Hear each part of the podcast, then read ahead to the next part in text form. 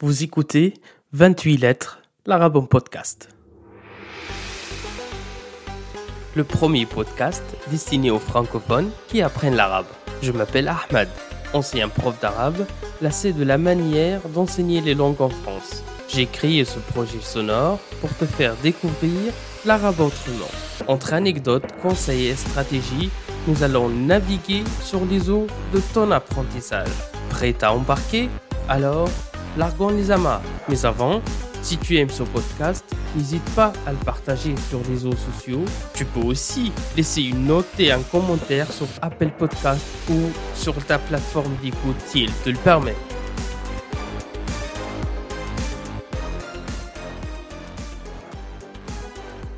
Ahlan wa dans ce nouvel épisode de 28 lettres, l'arabe en podcast. Le mois du ramadan touche malheureusement à sa fin. Par cette occasion, je te souhaite un très joyeux Eid Mubarak, que tu sois en France, en Europe ou dans un pays arabe. Avant d'entrer dans le vif du sujet d'aujourd'hui, j'aimerais bien commencer par l'avis du jour qui m'a été envoyé par Wanted qui vit au Grand Nord Blanc, autrement dit le Canada. Il ou elle m'a écrit Merci beaucoup pour ce podcast. Une approche un peu différente comme celle-ci va beaucoup m'aider à débloquer la situation avec l'arabe, langue que j'ai croisée toute ma vie sans jamais réussir vraiment à la rencontrer. Fin de commentaire. Merci infiniment, Votant, de ce très très beau témoignage. Je trouve tes mots très touchants. Et si toi aussi, tu as envie de soutenir ce podcast 100% gratuitement, je t'invite à laisser ton commentaire sur ta plateforme d'écoute. Sinon, tu peux m'envoyer ton avis comme Votant l'a fait sur Instagram. J'aime beaucoup échanger avec vous. On s'est arrêté la semaine dernière sur les vraies problématiques qu'un manuel d'arabe devrait traiter. Aujourd'hui, on parlera de différentes techniques afin de déterminer les problèmes d'apprentissage chez le public cible. Parce qu'un apprenant ou une apprenante n'arrive pas le soir en disant Ah, je n'arrive toujours pas à parler arabe. Non, il ne dit pas ça. Par contre, il se dit Je n'arrive toujours pas à suivre un natif dans son débit de parole je n'arrive toujours pas à comprendre la différence entre cette expression et cette expression. Je n'arrive toujours pas à prononcer ce mot correctement ou à me faire comprendre en arabe.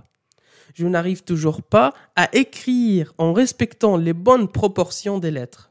Je n'arrive toujours pas à aligner les mots afin d'avoir une lecture plus fluide et plus rapide on l'a compris, il faut vraiment se mettre dans la tête d'une personne désireuse d'apprendre l'arabe et identifier ses vraies difficultés.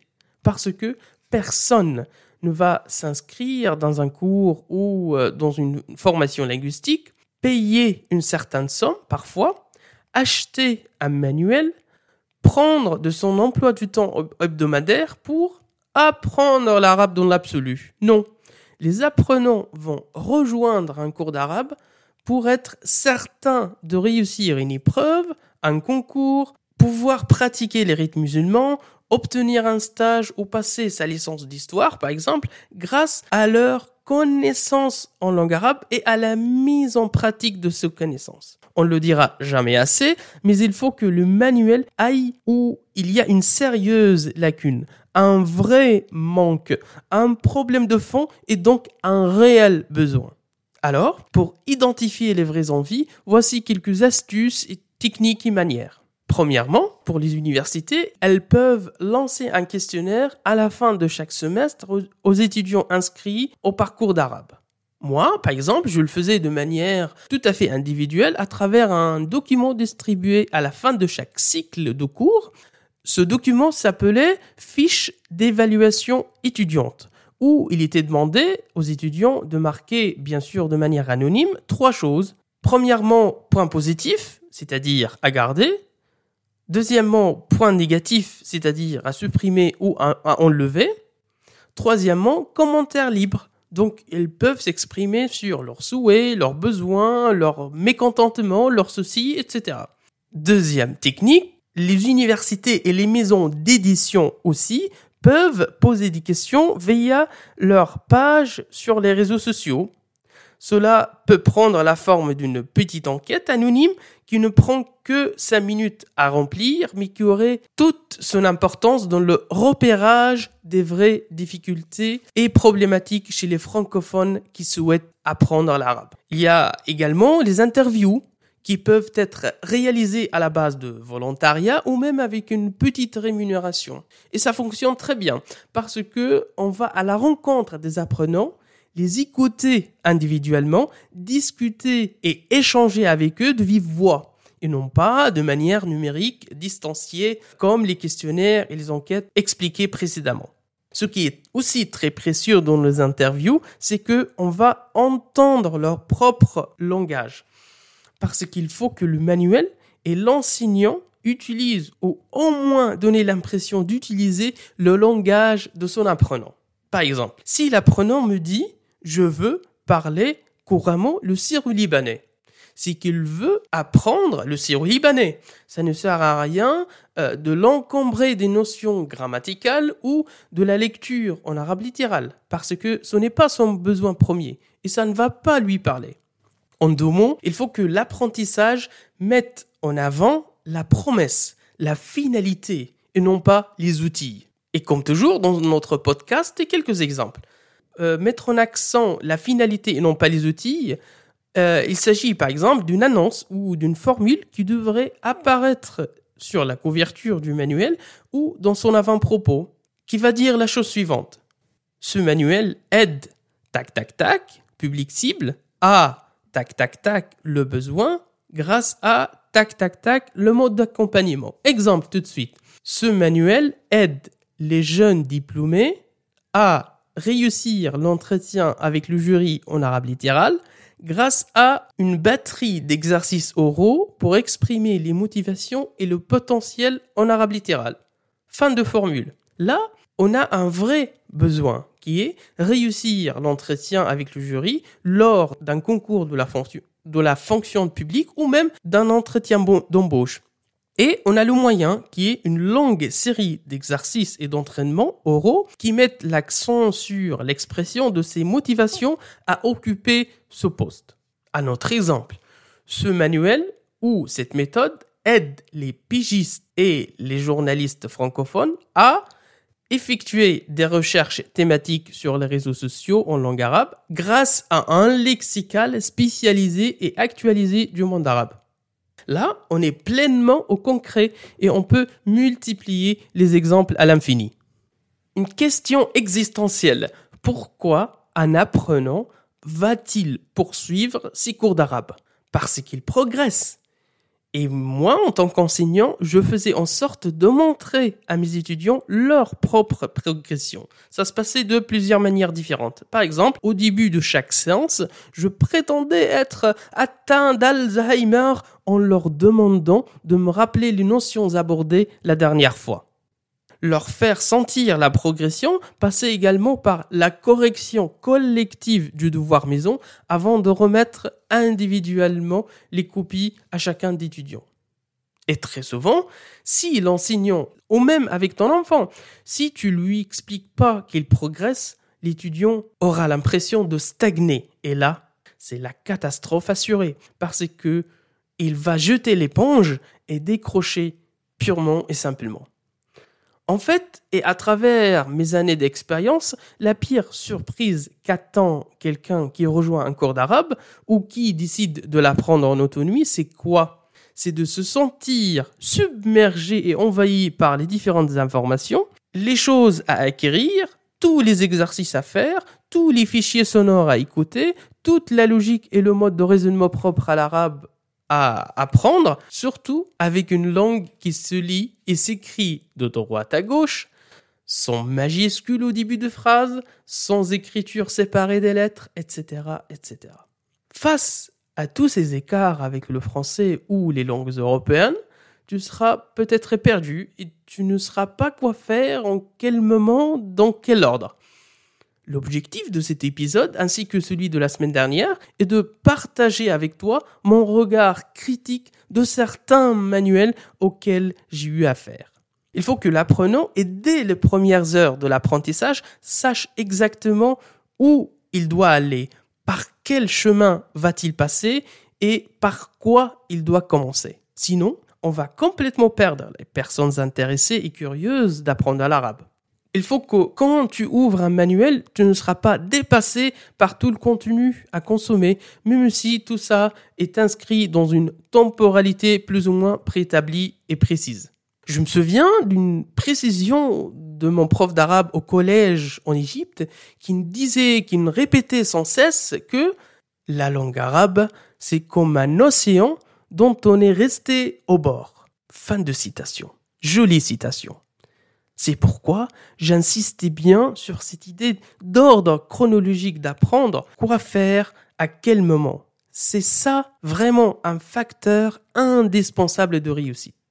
Cette réussite ne dépend pas seulement de l'acquisition des compétences linguistiques, mais également des connaissances culturelles, des us et coutumes chez les Arabes. Parce que, et comme toute culture ou société, il y a des choses qui ne se disent pas. Il y a des choses qui ne se font pas. Ou qui peuvent heurter la sensibilité de ton locuteur arabophone. En gros, les aspects linguistiques et socioculturels sont les deux faces de la même médaille. Apprendre ou à laisser. Take it or leave it pour nos amis anglophones. Hashtag trilingue, hashtag l'oncle Sam. Yeah, yeah. Tu vas me dire, ça me semble difficile de changer mon mode de raisonnement et ma logique cartésienne pour certains pour pouvoir progresser en arabe. Comment faire alors pour s'y adapter? Très bonne question, bravo, et on va essayer d'y répondre. Alors, quand tu commences l'apprentissage de l'arabe, soit à l'école ou à l'âge adulte, tu commences pas de zéro en réalité. Pourquoi? Parce que tu possèdes, sans le savoir, un certain nombre d'outils et de mécanismes qui vont t'aider à apprendre la langue arabe. Par exemple, si je te montre l'image d'un bateau où il est inscrit en bas le mot qarib, tu vas vite comprendre que qarib signifie bateau et que bateau se dit qarib en arabe. Donc, tu as fait fonctionner l'observation et le lien logique. Deuxième exemple, dans un niveau intermédiaire, si tu lis quelques phrases dont tu comprends pas certains mots, mais tu peux quand même comprendre le sens global du texte, tu peux le deviner ou savoir de quoi il s'agit. Ici, on parle de l'association et la mise en contexte qui fonctionne. Troisième cas de figure, si tu me dis le mot shukran et je te réponds par le mot afwan, tu vas constater que ce dernier est l'équivalent de je t'en prie, de rien en français. Tu as fait fonctionner l'apprentissage indirect. À partir de ces exemples, on voit que tu ne vas pas renoncer ou changer complètement ton mode de raisonnement. Au contraire, tu vas t'en servir pour comprendre et progresser dans un niveau débutant. En fait, ce qui se passe réellement dans un premier temps, c'est que euh, tu mets les termes et les mots de l'arabe dans un récipient, dans une moule qui sert à préparer pas ta quiche, mais plutôt ta compréhension et expression et au fur et à mesure de l'apprentissage, tu commences à bâtir, à construire la logique et le raisonnement de la langue arabe au fond de toi, au fin fond de ton cerveau, jusqu'à arriver à un jour d'avoir deux tableaux parallèles, deux paradigmes, deux représentations, deux visions du monde, arabophone et francophone. Et là, félicitations mon pote, t'es devenu bilingue. D'où l'importance de se mettre à l'oral très tôt et très vite. Voici quelques exercices qui pourraient t'aider à développer le raisonnement propre à la langue arabe. Par exemple, se servir des petites choses en classe pour dire des petits mots. Au début et quand on note la présence, au lieu de le faire en français, on le fait en arabe. Les étudiants et les étudiantes répondaient hadr, hadira, c'est-à-dire présent et présente. Euh, même chose pour rappeler à l'enseignant le jour de la semaine, la date d'aujourd'hui, le numéro de la page où on s'est arrêté la dernière fois. Tout ça, il faut le faire en arabe pour mettre en pratique les chiffres, les jours de la semaine, les années, etc., etc. Deuxième technique, se servir du vécu de l'apprenant pour pratiquer l'arabe en classe. Par exemple, autour des vacances scolaires, je demandais à chacun des étudiants de me dire en une ou deux phrases où il a passé ses vacances et avec qui. Donc, deux phrases toutes simples, sujet, verbe, compliment. J'ai passé les vacances avec mes parents. Sujet, verbe, compliment. J'ai passé les vacances au bord de, de la mer. En arabe, bien sûr. Troisième technique, mise en place massive et régulière du fameux jeu de rôle. Là, il y a mille et une manières à réaliser des jeux de rôle en classe, mais l'essentiel que la situation jouée soit réaliste et réalisable. Par exemple, on ne peut pas demander à un étudiant d'imaginer un échange dans le marché ou à l'aéroport en arabe littéral. Parce que dans ces deux lieux qui relèvent de la vie quotidienne, les échanges se passent en dialecte du pays. Dans ce cas-là, il vaut mieux faire correspondre, harmoniser cette activité de jeu de rôle avec les goûts et les centres d'intérêt des étudiants. Par exemple, s'il y a parmi eux qui sont intéressés par l'archéologie, le thème de l'exercice pourrait être Imagine un dialogue entre un guide touristique et toi lors de ta visite de tel ou tel monument de tel ou tel site archéologique. S'il y a d'autres qui sont attirés par le sport, on peut leur demander de s'imaginer assister à un match de football entre deux grands clubs du monde arabe et d'écrire leurs observations sur le stade, l'ambiance et le déroulé de cette aventure ou de cette journée. On va creuser davantage les possibilités de pouvoir acquérir et retenir le plus de vocabulaire le plus vite possible la semaine prochaine. Parce que cet épisode, tout comme le mois de Ramadan, touche aussi à sa fin. D'ici là, je te souhaite une excellente matinée, après-midi ou soirée, selon ton moment d'écoute. Salut